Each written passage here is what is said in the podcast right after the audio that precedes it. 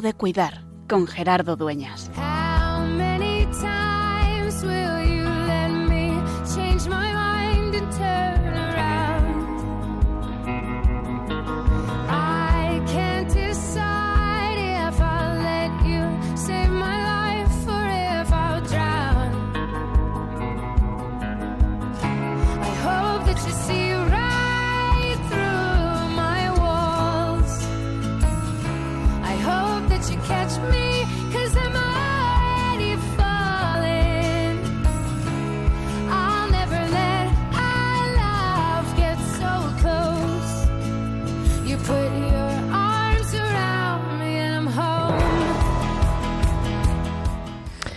El mes de mayo es el mes de María, el mes de saberla, venerar a ella y también tenerla especialmente presente.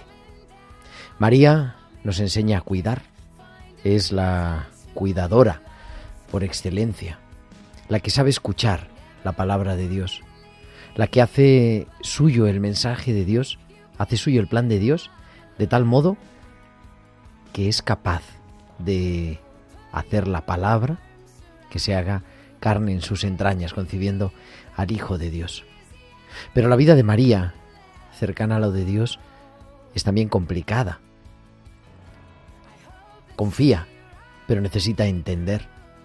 Y va viviendo ese separarse de Jesús, ese prepararse para la pasión y para la Pascua. María recalca el Evangelio de Juan, permanecía de pie, al pie de la cruz. Allí, junto a la cruz, estaba en pie la Madre del Señor. Y ella es modelo de cuidado, ella es madre de esperanza. En este mes de mayo, especialmente aquí, en Radio María, queremos tener especialmente presente a la Madre y presentarle a nuestros enfermos, presentarle nuestra enfermedad, presentarle nuestro sufrimiento, traer a su presencia a aquellos que necesitan su ternura maternal, su esperanza, su cuidado. Por eso es importante saber escuchar y no perder nunca la relación, el trato con María. María nos acerca a Jesús y María nos enseña a cuidarle sin perder la esperanza. Por eso, en los momentos más difíciles, cuando Jesús ha muerto, ella es la que guarda en su corazón la certeza de la resurrección, es la que une a los discípulos, es la que los consolida en la esperanza. No se esconde ante los problemas, los afronta y se conviene, se convierte en lugar, en bastión de seguridad y de fe. Por eso nosotros en este mes de mayo queremos una vez más aprender de María, mirarla a ella y recordarnos que siempre es tiempo de esperanza, que siempre es tiempo de resurrección, que siempre es, en una palabra, tiempo de cuidar.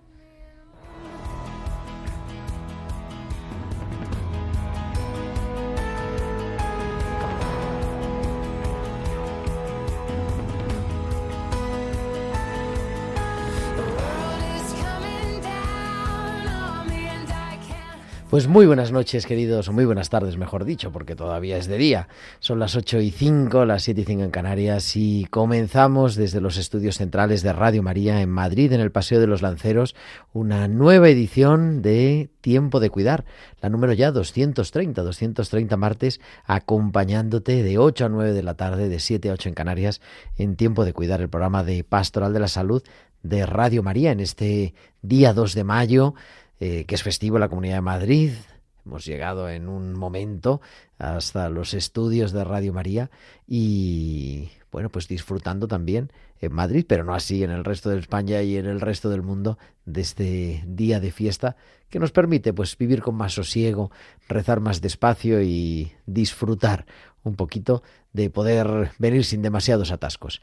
Y con un programa cargado de cosas y con un equipo maravilloso, capitaneado al otro lado del cristal, en el control, nuestro querido Juan Manuel González. Juanma, muy buenas tardes. Buenas tardes, Gerardo. Y con Tibisay López en la producción, Bárbara Omar en la producción musical en esta tarde. ¿De qué vamos a hablar? Pues nos toca el programa de Elaborando nuestros duelos, que hace ya el número 35. Le hemos dedicado 35 programas a esta serie, Elaborando nuestros duelos, con el padre Mateo Bautista, sacerdote religioso Camilo y especialista en duelo, que nos ayuda a elaborar nuestros duelos. Y hoy con un tema muy bonito, un tema muy interesante, y es como el modelo de acompañamiento de los discípulos de Maús y cómo Jesús se pone a caminar con los discípulos de Maús que se marchan, se retiran de la ciudad santa, se alejan de Jerusalén pensando que todo ha acabado y que han perdido la esperanza. Así que dentro de muy poquito vamos a viajar hasta la capital del Perú, hasta Lima, donde nos espera el Padre Mateo Bautista. Y todo esto y mucho más, las pinceladas bíblicas, que ya retomamos, ya se reincorpora Inmaculada Rodríguez Torné, nuestra biblista de cabecera, los hospitales con alma. Y como siempre esperamos vuestros comentarios, vuestra presencia en nuestro correo electrónico tiempo de cuidar arroba radiomaria.es, tiempo de cuidar arroba radiomaria.es y también os podéis seguir en las redes sociales. De hecho tenemos Facebook Live en directo. Si entráis en Facebook, Radio María España, podéis entrar aquí también al estudio y acompañarnos pues un poquito más de cerca, no solo con la voz, sino también con la visión y también en Twitter nos puede seguir arroba Radio María Spain. Y como siempre también durante la emisión del programa nos podéis mandar vuestros mensajes a nuestro número del estudio al 668-594-383. Al 668-594-383. Pues son las 8 y 8, 7 y 8 en Canarias. Viajamos hasta San Sebastián. Ahí nos espera, como cada semana, Valcisa, que nos trae sus hospitales con alma.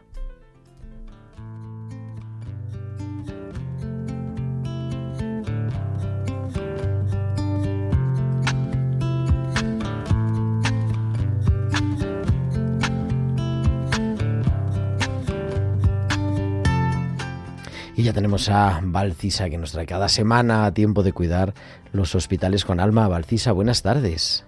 Buenas tardes Gerardo y buenas tardes también a todos los oyentes. ¿Qué voz escuchamos? El otro día un orador lanzaba la pregunta, ¿qué voz escuchamos cada uno de nosotros en nuestro día a día?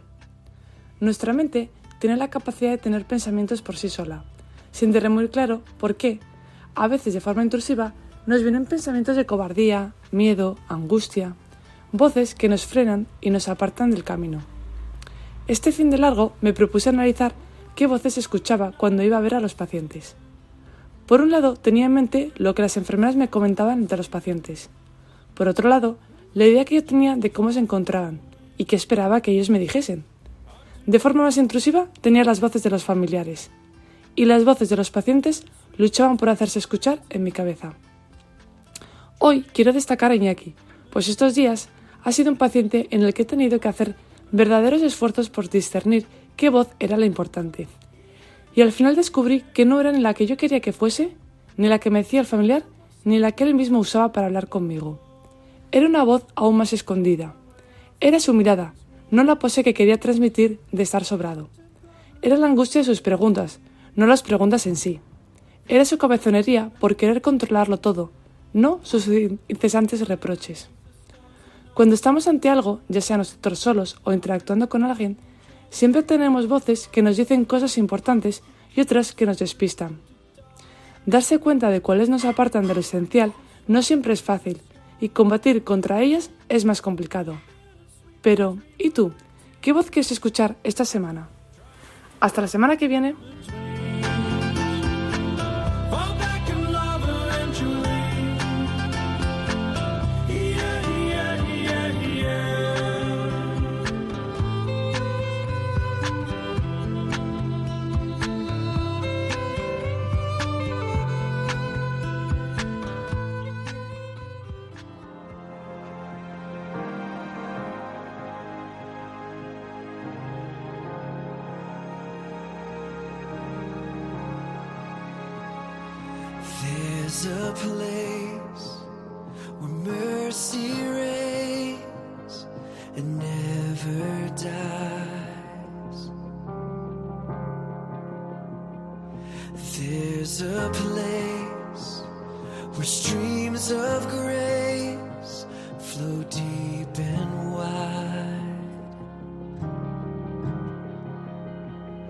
We're all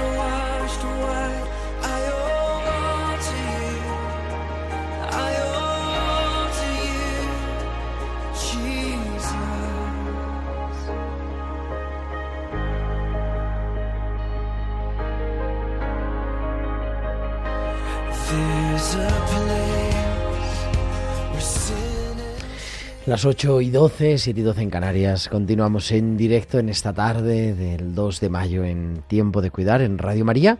Y en Lima, en Perú, son la 1 y 12 del mediodía. Y ahí nos recibe, nos acoge, nos acompaña el Padre Mateo Bautista. Padre Mateo, muy buenas tardes. Muy buenas tardes, Gerardo, querido equipo de Radio María de España, y un gran saludo a toda la querida audiencia. Hoy, digo, continuamos elaborando nuestros duelos y recuerda además a nuestros oyentes, tienen disponibles todas las series, todos los programas en nuestro podcast, entrando en radiomaria.es, están todos los programas subidos y también la serie de Elaborando nuestros duelos. Pero hoy estamos en el tiempo de Pascua, en mitad de la Pascua además, justamente, y tenemos un modelo especial, ¿no? Los discípulos de Maús, Mateo. Efectivamente, es llamativo que la palabra de Dios, especialmente los evangelios, se hayan como detenido ¿m? a contemplar esta realidad de el alma herida por la muerte de un ser querido. ¿m? Sí, como que han pensado específicamente ¿eh? en esos cristianos ¿m? Que tendrían que afrontar la muerte de un ser querido en graves circunstancias, en momentos críticos, es decir, que tenían que hacer un camino de duelo para sanar una herida. Porque de esto se trata precisamente el duelo. El duelo no es el sufrimiento, ya lo venimos diciendo en programas anteriores. El duelo no es el sufrimiento, el duelo es todo el camino, todo el proceso, toda la intervención, toda la elaboración que una persona tiene que hacer consigo mismo, con su realidad, para sanar una herida que está con hemorragias. ¿eh?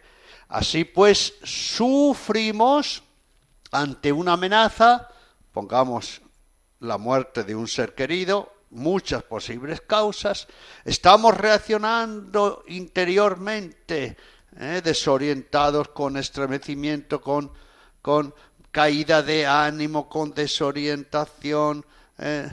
todo lo vemos oscuro, nos metemos en un pozo, parece que esta herida va a ser para siempre, que nunca vamos a ser felices. Estamos reaccionando.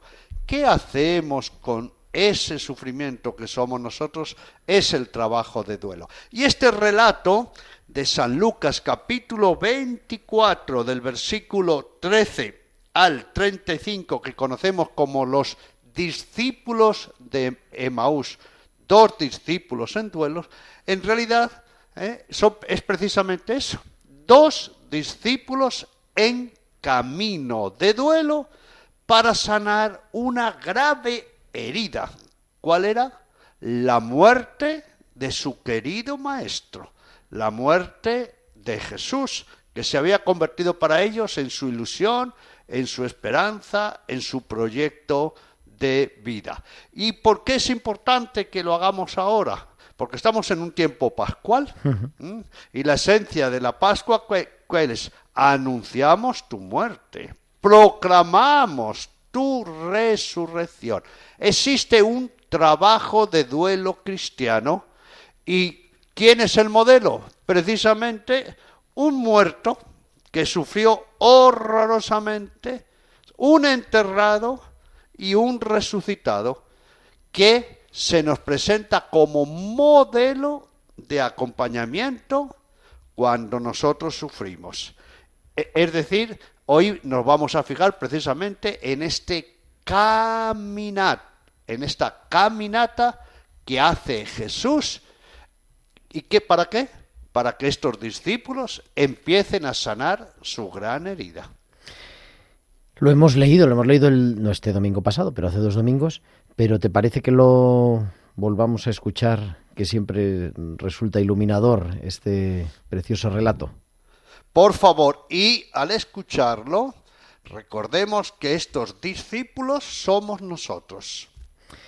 Dice Al así. escucharlo es muy importante que nosotros vayamos imaginando, tomando conciencia de que nosotros estamos en sufrimiento. Hemos sufrido, vamos a sufrir.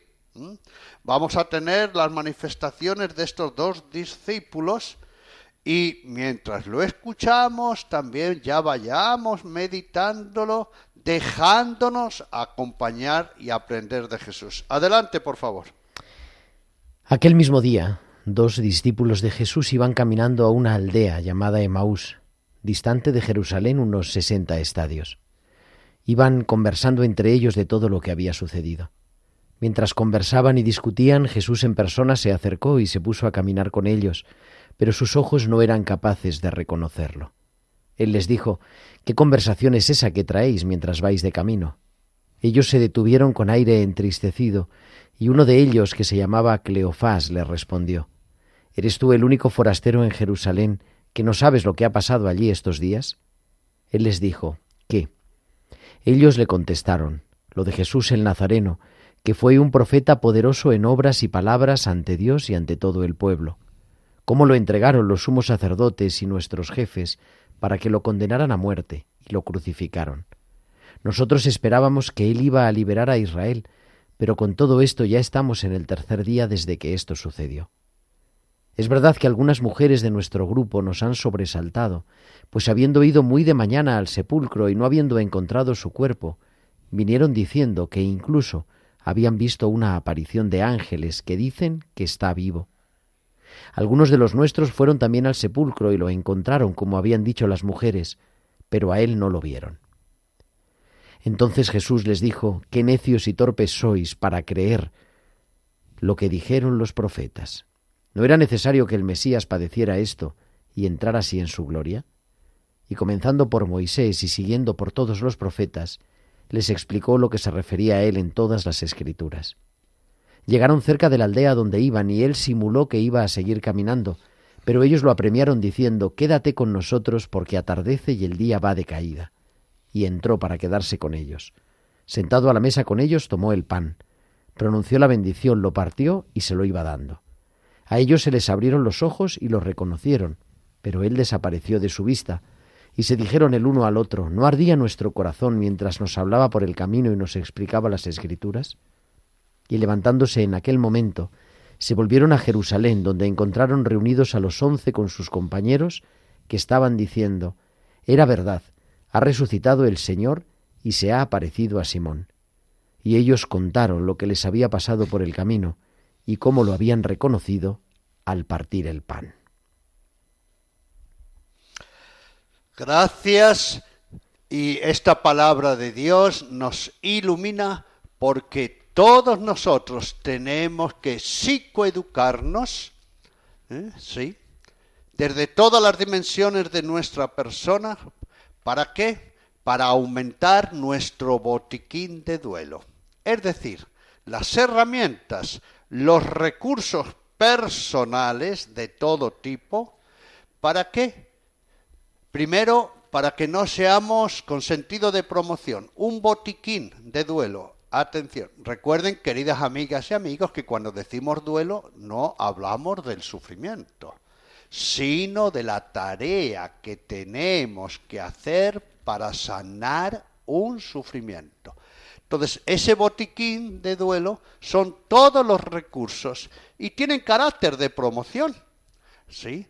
¿Qué quiere decir? Que cuanto más hablemos de estas cosas, profundicemos, tomemos conciencia, maduremos como personas, nos alimentemos espiritualmente, maduremos emocionalmente, tengamos más vínculos, asumamos ¿eh?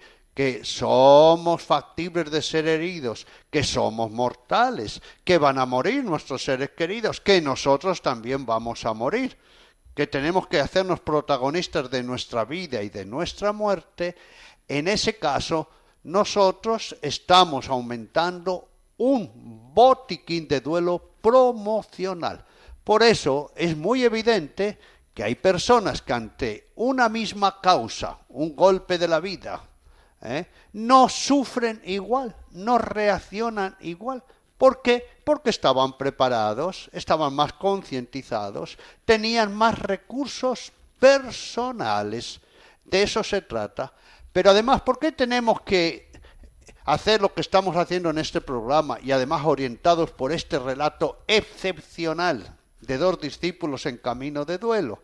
Porque esa caja de herramientas de duelo tiene carácter preventivo. ¿Sí? En el momento que llegue el sufrimiento, ahí sacamos las herramientas. ¿Que va a doler? Uh, muchísimo que el sufrimiento nos va seguramente a destrozar, a desorientar, seguro, pero poco a poco o yo domino al sufrimiento O el sufrimiento me domina a mí. y lo vamos a poder hacer gracias a que hemos hecho un camino de psicoeducación tan humano y tan espiritual. Pero ¿por qué tenemos que hacer lo que estamos haciendo en este programa y tocar estos temas? Porque no solo tenemos que pensar cómo yo tengo este botiquín para cuando llegue el sufrimiento a, a mi vida. Y miren lo que hemos dicho, ¿eh?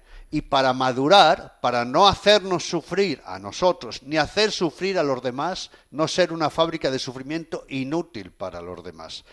Necesitamos hacer un trabajo de duelo porque tenemos que ayudar a los demás. Tenemos que ser buenos samaritanos de la pastoral del duelo.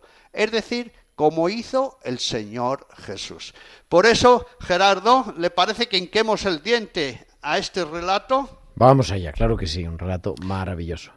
Dos discípulos que están sufriendo, están sufriendo y sufren horrorosamente. Ayúdeme, Gerardo, ¿por qué cree usted que, que sufren? Y no solo que sufren, es que discuten entre ellos. Están, se ve que están hasta enojados, ¿no le parece?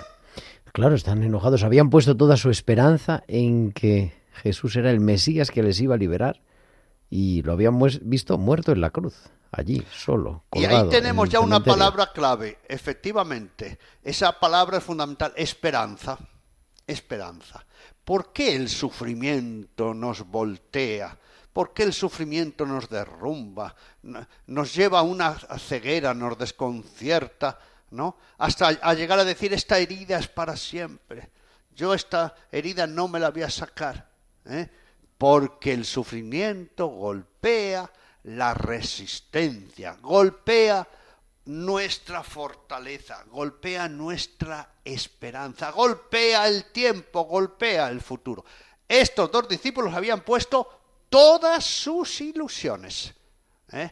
Y no estamos hablando, queridas amigas y amigos, Gerardo, solo de unas ilusiones materiales, ¿verdad?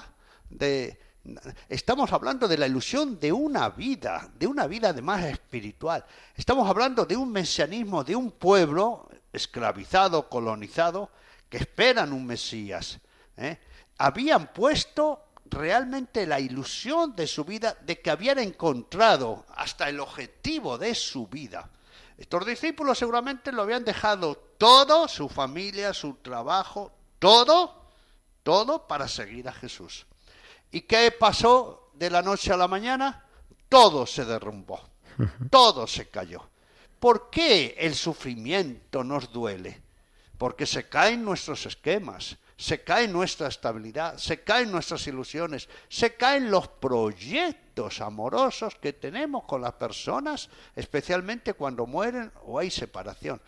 Estos discípulos quedaron psicológicamente arruinados, se les cae el ánimo. Y miren ustedes que están además discutiendo entre ellos, están desorientados, mentalmente están confundidos, pero sobre todo están muy enojados con mucha bronca. ¿Y saben contra quién?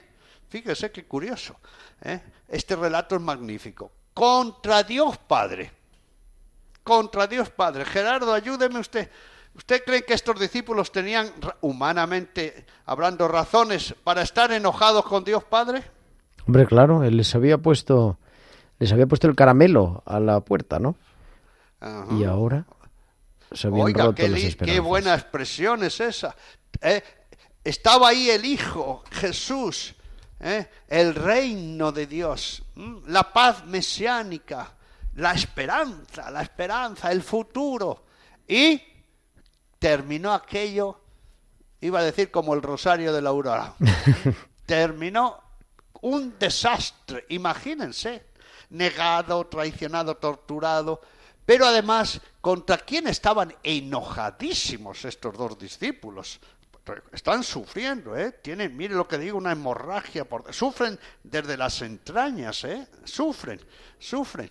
¿eh? Y además cuando las heridas son de valores, de espiritualidad, de ilusiones, de esperanza, de proyectos de vida, es cuando más sufrimos y más desconcertados y más tememos el futuro. Bueno, estaban enojadísimos con Jesús, con Jesús.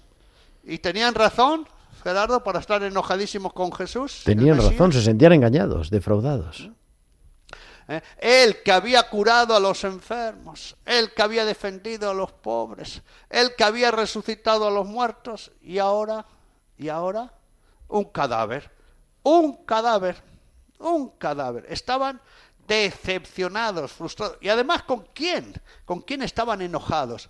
Por eso, queridas amigas y amigos, miren que es importante que cuando suframos, demos nombre y apellido, primero y segundo, ¿eh? a nuestro sufrimiento. Es fundamental si queremos sanar una herida interna. Y esas heridas, insisto, que nos bloquean, nos hacen que nos rompen las entrañas, que nos dejan patas abajo. Si queremos, si queremos hacer un camino de sanación, que eso es el trabajo de duelo, tenemos que dar nombre y apellido concreto a nuestra herida aquí y ahora. Y estos dos discípulos además están enojadísimos con los con la comunidad, con los apóstoles. ¿Mm? ¿Y tenían razón, Gerardo? Tenían razón también, porque además le ¿Qué habían abandonado. convoca? Y, por eso se marchan, claro, por eso salen. Claro. Y ahí tenemos ya el, el otro aspecto que usted acaba de mencionar. Se ve que usted conoce muy bien este relato, ¿eh, Gerardo? Un poquito, hemos estado en Emmaus algún tiempito. ¿Y qué hacen? ¿Eh? Bueno, y, y- y ojo, ojo. ¿Y saben ustedes con quién están enojadísimos? Con ellos mismos. ¿Cómo es posible que creyéramos esto? ¿Cómo es posible que le diéramos el corazón? ¿Cómo es posible que nos entregáramos a esta causa? ¿No? ¿Eh? Estaban con bronca, con bronca. ¿m? Ya aprovecho, ya aprovecho para decir que cuando sufrimos, ¿eh? tenemos la expresión de cuatro sentimientos básicos. Los cuatro sentimientos básicos más elementales en nuestra vida son alegría, tristeza, miedo y enojo, bronca. Que es muy importante que estos sentimientos salgan a frote. ¿Por qué? Porque gracias a que estos sentimientos salen a frote, nosotros nos podemos concentrar en nuestra herida. ¿Cuál es la misión de la tristeza, por ejemplo, de la bronca o del miedo, entre otras? Señora, Señor, no se despiste en su sufrimiento. Ocúpese realmente de su herida. Asuma su herida. Empiece un proceso de aceptación, de reconocimiento de su herida. ¿eh? Usted está sufriendo aquí y ahora y mucho y necesita hacer un camino de sanación. Por eso, miren, insisto en que no podemos confundir sufrimiento, ruptura interior, estremecimiento, hipersensibilidad, confusión. Esos son los síntomas del sufrimiento. ¿Con qué? Con lo que llamamos duelo, es decir, manos a la obra. ¿Qué hago conmigo cuando sufro? Bueno, y Gerardo y estos dos discípulos, ¿eh? además, te- tenían, tenían miedo al futuro. Esto es muy curioso. Se quedaron sin futuro. Claro. El miedo, el miedo al futuro. ¿Y ahora qué hago en mi vida? Y esta herida va para siempre. ¿eh? ¿Qué pasa conmigo? Es muy importante. Bueno, y se van de la comunidad. Huyen. Huyen. ¿Usted cree, Gerardo, que esta ida de la comunidad es una auténtica fuga del centro del sufrimiento que no quieren asumir? Se marchan, efectivamente. No quieren Fuga. asumirlo, quieren, no quieren, en- como decimos nosotros, ¿no? no quieren encarar el sufrimiento, sino Eso, esconderse. ¿eh? No quieren encarar, no llaman al sufrimiento por su nombre, no asumen una realidad, no quieren iniciar un proceso de trabajo para decir, estamos heridos, a ver cómo lo asumimos esto. Porque al igual que toda herida del cuerpo, atención, tenemos que sanar toda herida interior, de cualquier tipo que sea. Bueno, y estos discípulos hacen una fuga. ¿Y una fuga de, de dónde? De la comunidad, de su ambiente. Se alejan. Y, queridas amigas y amigos, y porque nosotros nos cambiemos de casa, de lugar, de ocupación, ya por eso nos alejamos del sufrimiento, ya por eso vamos a sanar auto- automáticamente. Imposible. ¿Por qué? Porque el sufrimiento soy Yo. yo. Vaya donde vaya, soy yo. Mi sufrimiento no está en las paredes ni, ni- ni en el aire. El sufrimiento no es abstracto. El sufrimiento es una persona con nombre y apellido. Y sufre por esto. Estos discípulos evadían hincar el diente, encarar un sufrimiento, llamarle por su nombre. ¿Y qué preferían? Alejarse. eh, eh, bueno, ya con el tiempo vamos a ver. No, no, no, no, no. O yo domino al sufrimiento O el sufrimiento me domina a mí. y se iban. Díganme, si Jesús no se hubiese acercado a ellos, ¿eh? querido Gerardo, ¿qué hubiese sido de estos dos discípulos? Recuerden que somos nosotros, ¿eh? estos son discípulos, son prototipos de toda persona que sufre y que no saben manejar su herida. Gerardo, ¿qué hubiese sido de estos dos infelices? Pues nada, hubieran vivido eternamente abroncados, enfadados y, por supuesto, alejados de Jerusalén, o sea, alejados de la comunidad y de Dios. y de Dios y de Jesús resentidos. ¿Usted conoce gente, eh, Gerardo, gente que está resentida con Dios después de un gran sufrimiento? Pues sí, es Y resentidos, con, y Efectivamente. resentidos con la iglesia, y resentidos conozco. con la vida, resentidos con todo. Esto es el futuro que les deparaba a estos dos discípulos. Ah, pero esto no se sana con el tiempo. No, no, no. No, no, no. ¿Ah? Y en esto quiero insistir. Díganme, si uno tiene una herida corporal, una infección, una herida seria, ¿eh? y le dice, bueno, bueno, con el tiempo se va a curar. No, eso es una locura. ¿No? Dice, tengo dolor, que siga el dolor con el tiempo, déjalo, se va, se va a ir el dolor. Esto es una locura. Uno tiene que hacer un camino de curación hasta sanar esa herida del cuerpo. Lo mismo nos pasa con las heridas internas. ¿Y por qué quiero insistir en esto? Estamos en un programa de psicoeducación desde todas nuestras dimensiones. Atención, tenemos que madurar corporal, emocional, mental, relacional, valórica y espiritualmente. Porque si no hacemos esto, vamos a tener heridas ahí, ¿eh? pendientes, aflorando, que están ahí, ¿eh? Eh, sin restañar y vamos a ser sufrientes eternos. Pero es que ese no solo es el problema, que es gravísimo.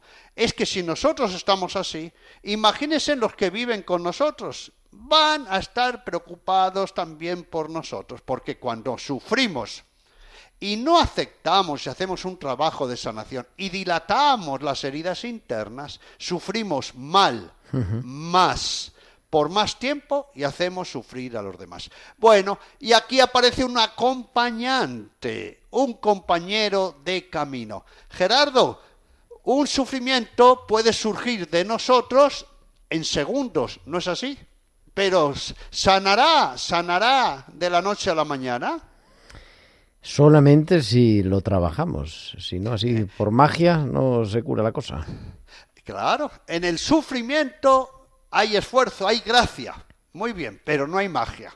Uh, eso le damos 10 puntos, Gerardo, con esa expresión. Eh, atención, en el sufrimiento hay que ser pacientes, pero no pasivos. Por favor, pacientes, pero no pasivos. Hay que poner mucho esfuerzo. Somos sanadores heridos. Pedid mucha gracia, pero no es magia. ¿M? No es magia. Tenemos que hacer un camino largo en el tiempo. Atención, sufriente. Y el otro día, con motivo del programa anterior, me llegó un, un WhatsApp, Gerardo, querida audiencia, y que me decía, y padre, ¿y por qué? ¿Por qué se llama la palabra duelo? Digo, pues miren, se llama la palabra duelo y me decía, ¿y por qué se llama duelo si no es sufrimiento? Y se parece a dolor, ¿verdad? La palabra duelo se parece a dolor. Digo, pues la razón es muy sencilla. ¿Por qué se llama duelo? Porque a la vez que sufrimos, tenemos que sanar. A la vez que sufrimos, tenemos que sanar. Por eso para mucha gente cree que duelo es el sufrimiento. No, no, no, no, no, no. Usted está sufriendo y a la vez tiene que aplicar todos los recursos. Pero ojo, vamos a recordar que tenemos tres tipos de recursos. Tres tipos. Los personales, los comunitarios y la gracia.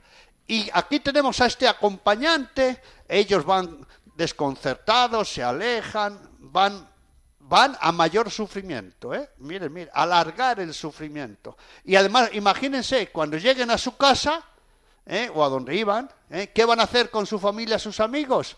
Hablar de su dolor, de su sufrimiento, de su desesperanza. Fíjense, en vez de llevar buenas noticias, digo buenas noticias porque ya ellos conocían la resurrección del Señor Jesús. ¿eh?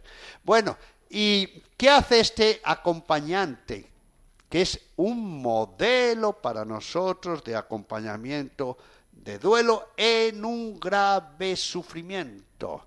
Y permítame recordar, y me alegra Gerardo que usted haya salido la palabra desesperanza, porque saben ustedes, saben ustedes, y permítame que le pregunte Gerardo, y a través de usted a la, a la audiencia.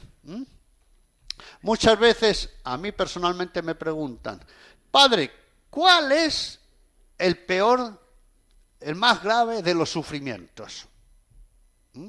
Y si a usted, Gerardo, le preguntaran, ¿cuál es el mayor, el peor, el más difícil de los sufrimientos? ¿Usted qué diría? Bueno, ahora hemos aprendido algo, ¿no? Que es el que no se encara. Ahí está. Muy bien. Diez puntos de nuevo. Madre el mía, que estamos no ya de matrícula se de honor. Miren ustedes, queridas amigas, ¿eh? amigas y amigos. ¿eh? Seguramente estábamos diciendo si muere tal, si un conflicto, si lo otro. No, no, no, no, no, no, no, no, no. No, no, créanme. El mayor sufrimiento es el que no se asume, no se afronta, no se reconoce, no se procesa, no se sana y está toda la vida hiriendo a uno y a los demás. Es decir, que el sufrimiento se tiene que mirar por la actitud que tiene una persona ante sí misma para seguir sufriendo o para sanar. Y por supuesto que nos quede claro que sanar una terrible herida, si es por la muerte de un ser querido, no es para dejar de quererlo, ¿eh? Al difunto, ¿eh? ¿eh? o como dicen por ahí ciertas teorías desastrosas, psicológicas, ¿eh? el amor que usted tenía por su ser querido, piense en otra persona o en un objeto o en una mascota. Por favor, por favor. ¿eh? El amor es más fuerte que la muerte. Es más, no solo amamos, amamos más desapegadamente, amor más intenso y más puro. No, hacer un trabajo de duelo no es para olvidar al ser querido, no es para dejar de, de hablar de él, no es para dejar de mencionarlo. Al contrario, para hacerlo todo sanamente. Para extrañarlo, sí, pero serenamente. Serenamente. Bueno, y este acompañante se pone al lado de estos dos discípulos. ¿Por qué Jesús es el modelo de todo acompañante y ayudante en un proceso de duelo para sanar una herida? Porque mire, miren las técnicas y la humanidad y la madurez que demuestra. Se pone al lado como acompañante. Jesús no se pone en el centro. Porque en toda relación de ayuda, cuando hay alguien que sufre, ¿quién es el central? No el ayudante, es el que sufre. El- ay, exactamente. Jesús no le quita protagonismo a estos dos discípulos. No le quita protagonismo. Y miren, les hace una pregunta, se interesa por ellos. Qué importante es. Jesús, Jesús, con actitud de escucha, de empatía, les hace una pregunta. ¿Y de qué hablan por el camino? ¿De qué discuten? ¿Eh? Y ellos responden medio, medio a las patas, que decimos aquí en el Perú. ¿eh? Responden enojaditos, hasta con descortesía. ¿eh? Cuando sufrimos a veces ¿eh? no somos muy, co- muy corteses o agradables. Cuando me dicen, ¿cómo? ¿No te has enterado? Oiga, eres el único que no ha leído el periódico, ni ha visto la televisión, ni ha leído el WhatsApp. ¿eh? ¿No te has enterado lo que ha pasado? El descalabro, el descalabro de este Jesús de Nazaret. ¿eh? Y Jesús, ¿qué hace? Los tira de la lengua. ¿eh? Les hace sacar la pena. ¿Qué hace Jesús que todos tenemos que aprender? Actitud de escucha. Escuchar. No basta cuando sufrimos que lloremos. Queridas amigas y amigos, no basta con llorar, hay que llorar, ¿eh? No basta con sollozar, hay que sollozar. Después de llorar, ¿saben qué hay que hacer? Dar palabra al sufrimiento. Es muy importante, son muy importantes las lágrimas, pero después es mucho más importante dar palabra, idea, concepto al sufrimiento, dar nombre y apellido a lo que les pasa. ¿Y ellos qué hacen? Comienzan a recitar lo que les pasó y por lo que sufren. ¿Qué están dando? Aquí están haciendo un diagnóstico, le están diciendo a Jesús por lo que realmente sufren. Y sufren sobre todo por una desesperanza y una decepción. Y Jesús les escucha y de hecho es el discurso más largo de todo el relato, muchas varias líneas, casi diez líneas, en las que Y, ellos y además profesan el credo. Querido Gerardo, a ver, a ver si en esto le puedo poner también un- otro, el tercer diez. ¿Quién cree usted que fueron los primeros que profesaron el credo? Es verdad, es verdad. Ellos dijeron, Jesús Fíjese, de Nazaret, fue, lo entregaron, lo condenaron a muerte, lo crucificaron. Y han venido unas de las mujeres y nos han dicho y la tumba, ¿no? Y que, lo- y los y que está resucitado. Hacen una profesión de fe. Pero ¿cuál es el problema? ¿Cuál es el problema? Y aquí ya nos metemos en algo muy interesante. Cuando sufrimos, recuerden que el sufrimiento no solo es emocional. En las emociones, en los sentimientos, en el amor, en el odio, la culpa. No, no, el sufrimiento hasta se somatiza en el cuerpo. Fíjese, se somatiza. Pero además, el sufrimiento es mental, nos trae confusión, desorientación. Pero el sufrimiento es relacional. Estos dos se iban, se aislaban, se desvinculaban, ¿no? Enojadísimos, resentidos, amargados. Pero además es valórico. No tenían fuerzas. Habían perdido los... Y, qué te- y además que estaban con un sufrimiento espiritual, decepcionados.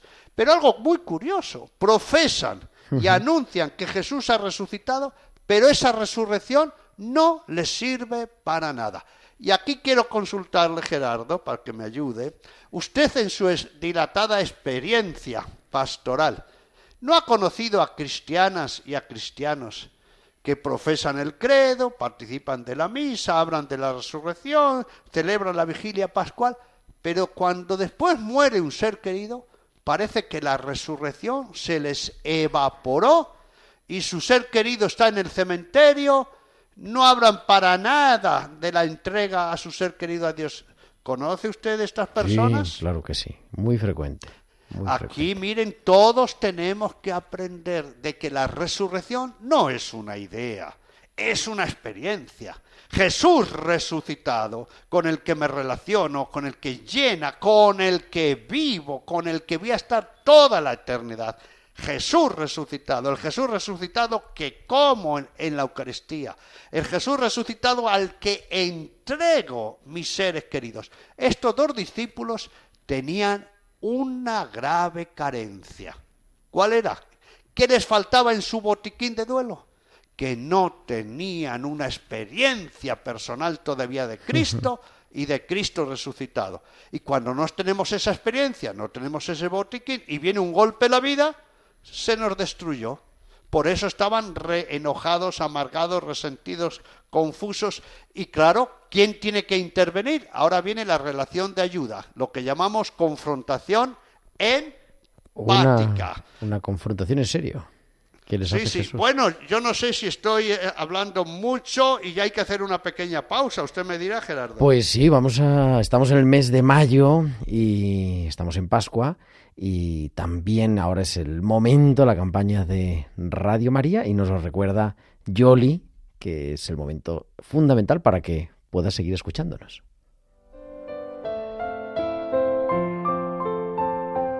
Aunque a veces nos parece que el hombre contemporáneo vive a gusto sin Dios, nuestra sociedad da muchos signos de un profundo vacío existencial que manifiesta que consciente o inconscientemente todo hombre sigue teniendo sed de amor, verdad, vida y belleza infinitas y eternas. En definitiva, tiene sed de Dios, un Dios que se ha acercado al hombre en Jesucristo. Por ello, escribe San Pablo, todo el que invoque el nombre del Señor será salvo. Pero el mismo apóstol se pregunta, ¿cómo creerán en aquel de quien no han oído hablar? ¿Y cómo oirán hablar de él sin nadie que anuncie? Radio María no tiene otro fin que el de responder a esa llamada y colaborar con la Iglesia en su misión evangelizadora en el mundo, en el que ya está presente en más de 80 países. Para que pueda seguir esa expansión en España y muchas otras naciones, realizamos nuestra campaña de mayo, en la que esperamos contar un año más con tu oración, sacrificio, testimonio y donativo. Colabora. Puedes hacerlo sin moverte de casa, con una simple llamada al 91 822 8010 o a través de nuestra página web www.radiomaria.es, donde verás los números de cuenta a donde podrás realizar una transferencia bancaria o a través de pasarela de pago con tarjeta. Además, tenemos disponible el método de pago Bizum. Radio María, enviada a anunciar la buena noticia al mundo entero. 91 822 8010 el número de Radio María para ayudarnos en esta campaña que comenzamos, que vamos a tener durante todo el mes de mayo, pero no lo dejes para más tarde, ahora puede ser el momento. Y estamos en directo 8.50, 7.50 en Canarias, ya casi en la recta final, pero Mateo, estamos en el momento cumbre. Jesús, decíamos, confronta, les dice, qué necios y torpes sois, y es ahí cuando se produce el avance en la elaboración del duelo, cuando empiezan a entender. Y es un camino largo, un proceso largo. Recuerden que un sufrimiento se puede despertar, el sufrimiento no viene de fuera para adentro, ¿eh? es de dentro para afuera, es una reacción. ¿eh? Y va a necesitar tiempo y tiempo esa llaga, esa herida abierta. Necesitamos pedir ayuda, dejarnos ayudar, dejarnos clarificar, empezar a asumir un trabajo de duelo, un camino de duelo con una metodología de sanación, sabiendo que hay un sufrimiento, insisto, un trayecto que recorrer y un final. Todo sufrimiento tiene que cicatrizar. Y el Señor Jesús nos va a ir dando las pautas, las técnicas, los modelos, los procesos. Y por eso, querido Gerardo, ¿eh? Yo le propongo que en el próximo encuentro hagamos la segunda parte y ya también, lo que es muy interesante, un diálogo con nuestra querida audiencia. Me ¿Te parece, bien? me parece maravilloso y este programa es para re- volverlo a escuchar y así hacemos cuando entra Jesús en, en acción. Lo hacemos dentro de dos semanas, el día 16, 16 de mayo. ¿Vale, Mateo? Estupendo. Y les invitamos a nuestra querida audiencia que relean eh, este Evangelio. Recuerden que estos dos discípulos, por cierto, Gerardo, ¿qué nombre les daría usted a estos dos discípulos? Pues a uno Cleofás y al otro cada uno de nosotros. Bueno, yo le voy a decir, le voy a poner el nombre o el apellido. Venga. A uno Mateo y a otro Gerardo. Venga, vale. Así hacemos. Somos nosotros, somos nosotros. Y por eso tenemos que hacer una segunda parte, porque ahora vamos a ver la importancia de dejarse ayudar. Queridas amigas y amigos, ya estamos al final, pero ¿saben por qué estos dos discípulos llegaron a buen puerto? ¿Mm? Que recuerden, todavía tenemos que caminar con ellos, porque fueron humildes. Así ¿Eh? es.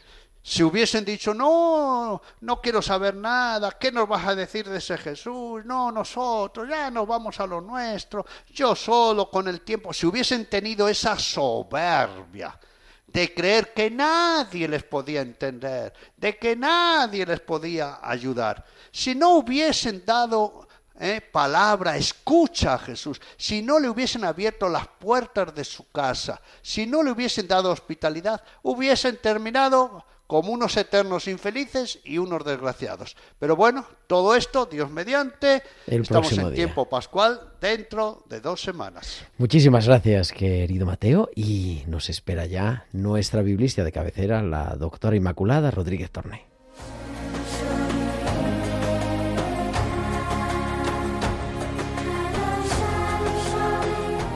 Pues Quima, muy recuperada, muy bienvenida, buenas tardes. Buenas tardes, querido Gerardo y queridos oyentes de Radio María. Los tiempos de Dios no son los nuestros, tampoco coinciden con los de la liturgia. El tiempo litúrgico es pedagógico, concentra en un año toda la vida de Jesús para que los cristianos no la olvidemos y la revivamos cada 12 meses. Pero a veces nos vemos en mitad del tiempo pascual aplastados por la cruz. No tocaría, pero así es. En lugar de estar alegres y felices, nos vemos sumidos en el sufrimiento. Yo tengo en mi dormitorio un cuadro de Jesús abrazado a la cruz que me recuerda sus palabras. Cargad con mi yugo. Lo tenemos en Mateo 11, 29. Y quien quiera seguirme, niéguese a sí mismo. Cargue con su cruz cada día y sígame. Lucas 9, 23. Si en tiempo pascual estamos sumidos en el dolor, esforcémonos por abrazar la cruz como Jesús, pero siempre con la mirada puesta en la resurrección, porque estamos llamados a resucitar. Y ya sabemos cómo acaba la película, película entre comillas. En momentos así nos vendrá bien preguntarnos, ¿a qué tengo que morir en este tiempo? Quizás a la desesperanza, al pesimismo, al derrotismo, a la negatividad. ¿Y a qué nos invita el tiempo de Pascua? A abrir nuestra mente y nuestro corazón a la vida y al amor, y sobre todo a la esperanza. La esperanza es una de las tres virtudes teologales, como sabemos. El Papa Francisco la definió como la más pequeña de las virtudes, pero la más fuerte. La esperanza cristiana no es algo, sino alguien, como San Francisco exclamó en sus alabanzas del Dios Altísimo. Tú eres nuestra esperanza. la esperanza como virtud que es, supone una actitud activa, esforzada.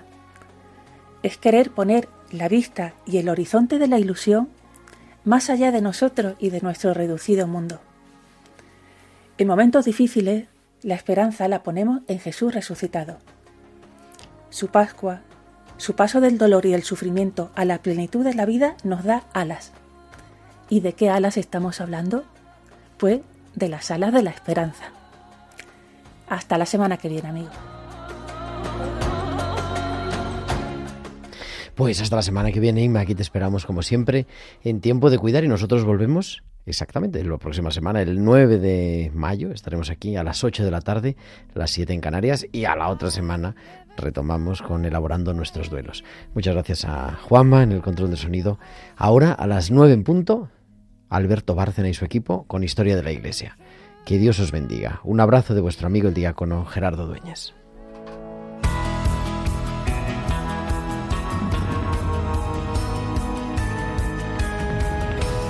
Tiempo de cuidar con Gerardo Dueñas.